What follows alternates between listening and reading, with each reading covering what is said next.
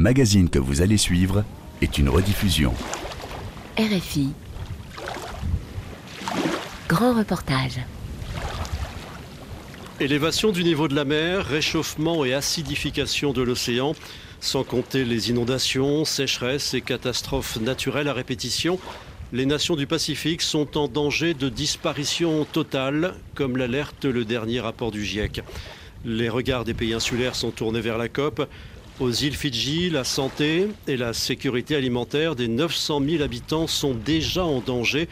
Les conséquences du réchauffement climatique, c'est pour eux le quotidien.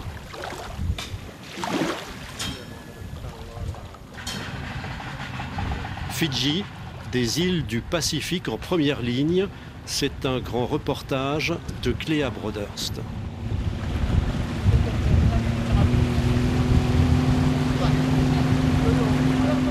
Pour rejoindre le village de Narikoso sur l'île Dono dans l'archipel de Kandavu au sud des îles Fidji, il faut prendre un petit bateau à moteur, une coquille de 2 mètres à peine où l'on cale son sac à dos entre deux bidons d'essence. On glisse sur l'eau turquoise et c'est un petit bout de paradis qui se dessine devant nous. Avant d'aller faire un tour dans le village, c'est la coutume, il faut rencontrer Boulou Katerina Ravasea, la chef du village âgée de 74 ans, pour la cérémonie du Sessez-vous, où l'on va boire avec elle le kava, c'est la boisson traditionnelle fidjienne.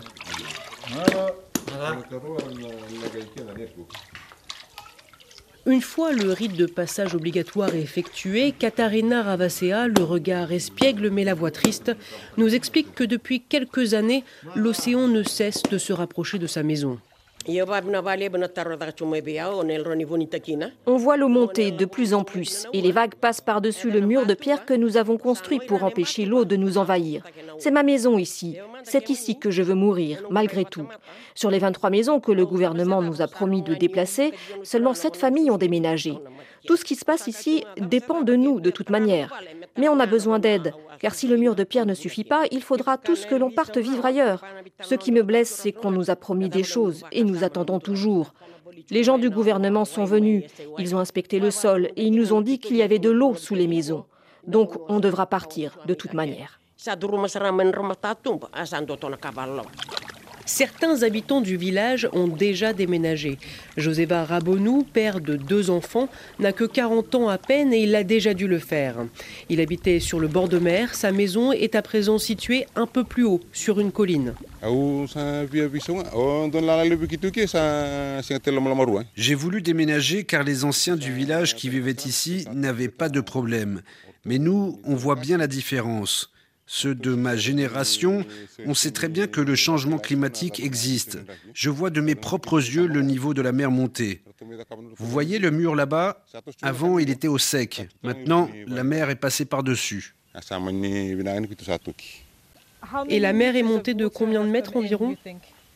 20 à 40 mètres. Et en combien de temps? En une dizaine d'années.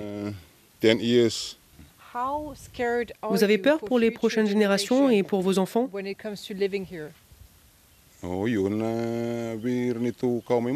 Ah oui, je pense qu'il sera difficile de vivre ici pour eux. C'est pour ça qu'on se relocalise plus haut, même si je porte toujours mon ancienne maison dans mon cœur. Mais l'eau monte à une vitesse folle et on constate aussi l'érosion du sol. Mieux vaut vivre plus haut même si maintenant il faut tout porter en haut de la colline. Quand on va pêcher, c'est ça le plus difficile, la distance. Les villages en bord de mer sont affectés par la montée du niveau de la mer, mais ceux qui se trouvent en hauteur subissent aussi les conséquences du réchauffement climatique, car les rivières le long desquelles ils se sont installés ne cessent de grossir, notamment à cause de l'érosion des sols. C'est le cas dans le village de Nakali, situé à une trentaine de kilomètres au nord de Suva, la capitale des îles Fidji. Dans cette verdure luxuriante, une rivière gonflée traverse les plantations longées de bananiers. Mosese Vosabechi est le représentant du village. Avant, je pouvais franchir cette rivière à pied si facilement, mais maintenant, c'est trop large et trop profond. Quand il y a des inondations, ça va jusqu'à nos maisons. Une fois, l'eau est montée tellement haut, des mètres. C'était impressionnant. Vêtu de sa chemise traditionnelle bleue et fleurie et de son soulou, c'est la jupe noire que portent les hommes au Fidji, il nous emmène devant les champs qui appartiennent au village.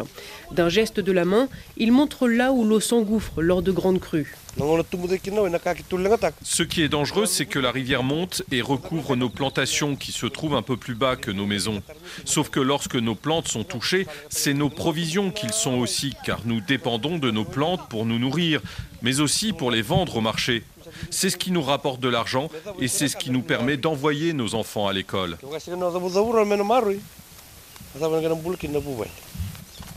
Maritana Korosinou, une jeune femme d'une trentaine d'années, vit à Nakali depuis dix ans. Ici, elle cultive du taro, c'est le cousin polynésien de la pomme de terre. Le changement climatique, pour elle, cela veut parfois dire tout reconstruire et repartir à zéro.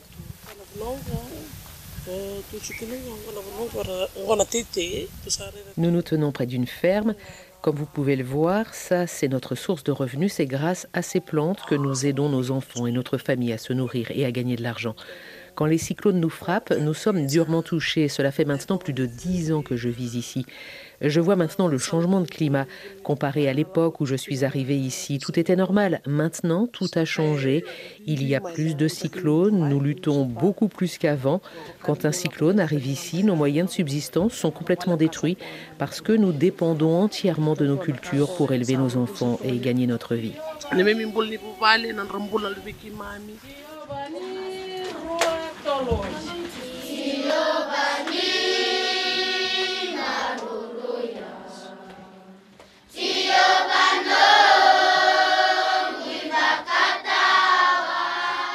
Aujourd'hui, impossible de faire l'impasse sur ce qu'est le réchauffement climatique dans les établissements scolaires.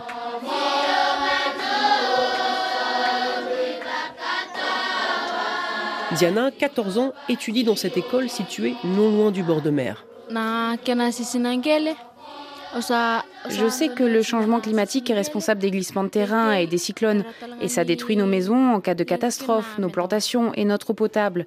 J'en parle avec mes copines car on a peur des tsunamis, donc on parle de la façon de se préparer si jamais il y en a un, au moins d'avoir les produits de première nécessité de près.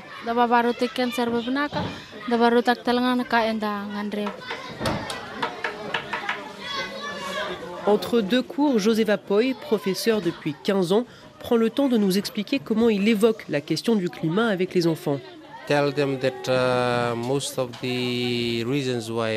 On leur explique que la plupart des raisons pour lesquelles le climat change, c'est principalement dû aux choses que nous faisons en tant qu'humains, comme couper les forêts sans les replanter, ce qui entraîne des glissements de terrain. Et aussi que brûler beaucoup de choses, ça a endommagé la Terre, puis les couches de l'atmosphère. Cela entraîne de la chaleur, une chaleur accrue du soleil qui entraîne l'assèchement de la terre, des puits et des sources d'eau. Aussi que si l'on pollue la mer, ça crée également la pénurie de poissons, la mort des récifs coralliens. Et en minimisant tout cela, on peut aussi aider à diminuer les effets de ces dommages causés par le changement climatique. Et comment réagissent-ils? Ils ont tout d'abord été impressionnés, ils étaient stupéfaits de savoir que la plupart des choses que nous faisons ont pour conséquence le réchauffement climatique. Mais ils étaient également enthousiastes à l'idée de savoir qu'il y a des choses qu'ils peuvent faire pour empêcher le changement climatique de s'aggraver. Nous leur apprenons que si l'on coupe un arbre, on doit s'assurer d'en planter un autre pour qu'il puisse aider à la protection des couches du sol. Et aussi quand ils vont à la pêche, ils doivent attraper des poissons de bonne taille, c'est-à-dire pas les petits qui pourraient encore grandir d'ici l'année suivante.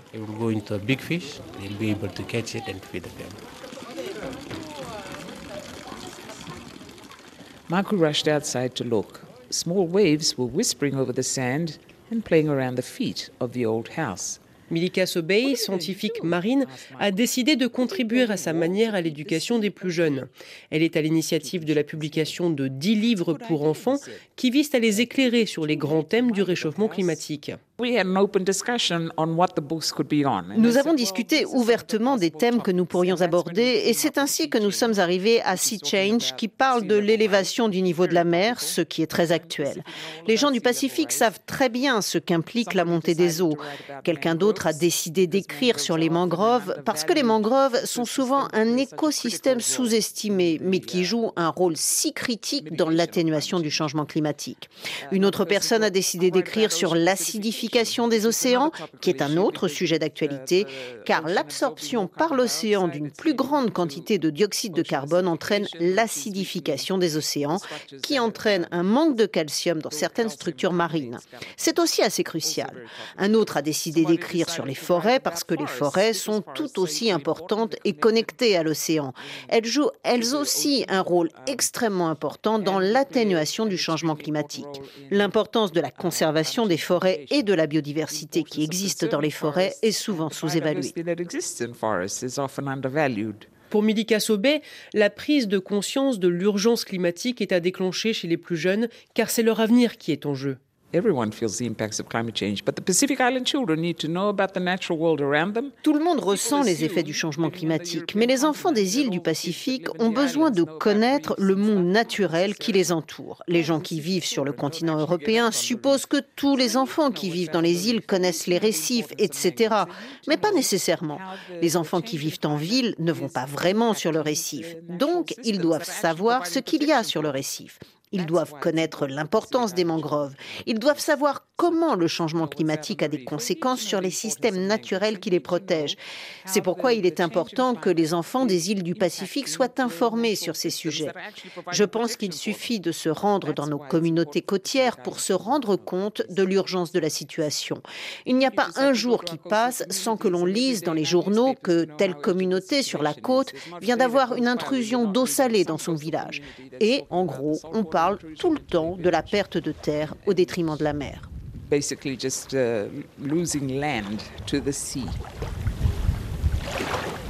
Perdre la terre au détriment de la mer, c'est une réalité bien présente aux îles Fidji comme partout ailleurs dans le Pacifique. Parmi les solutions possibles, il y a celles basées sur la nature, planter des mangroves par exemple, comme l'explique Etika Chika. Mangrove la mangrove joue un rôle important dans l'écosystème côtier et marin. Âgé de la cinquantaine, il travaille au sein de l'UICN. C'est un réseau qui réunit et mobilise les connaissances et les ressources de plus de 1400 organisations environnementales à travers le monde. C'est là que les poissons viennent et pondent leurs œufs. La plupart des poissons viennent pondre dans les zones de mangrove et repartent vers les zones de récifs. Donc la mangrove est un trésor dans les zones côtières. Elle empêche l'érosion côtière. S'il y a de fortes pluies qui secouent la mer, les vagues frappent d'abord la mangrove avant d'atteindre le récif. C'est pourquoi la mangrove n'est pas un endroit agréable pour se promener. C'est très boueux. Mais ces boues sont vraiment planifiées stratégiquement par la nature pour absorber tous les polluants avant qu'ils n'atteignent le récif corallien. Enlevez la mangrove et vous tuez tous vos magnifiques récifs coralliens à côté. Et bien sûr, toutes les formes de vie qui s'y trouvent. Mais planter de la mangrove n'est pas suffisant selon lui. Il est temps de penser à des solutions adaptées. Ce qui nous inquiète tous, c'est de savoir où nous allons aller, où nous vivrons. On prévoit que la plupart de nos îles seront sous l'eau dans les 50 prochaines années. Vous l'entendez, mais vous n'y croyez pas vraiment. Si vous vivez sur un atoll, l'augmentation du niveau de la mer est une réalité, d'autant plus quand vous avez les grandes marées. Mais je pense que même nos solutions basées sur la nature ne pourront pas relever le défi.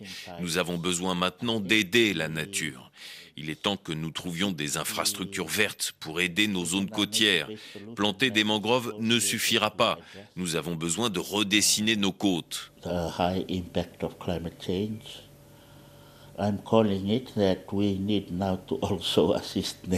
Nous devons aider la nature à faire face à l'augmentation du niveau de la mer. Nous avons besoin d'ingénieurs très intelligents pour venir examiner nos zones côtières et faire de la modélisation prédictive, pour dire, hé, ça monte jusqu'à ce point, quelles seront les solutions? Et puis notre écosystème devra être ajusté. C'est vraiment urgent. Avec nos projets, nous tentons de faire des murs marins. Nous allons aider à la reconstruction des récifs coralliens pour réduire les impacts sur les zones côtières.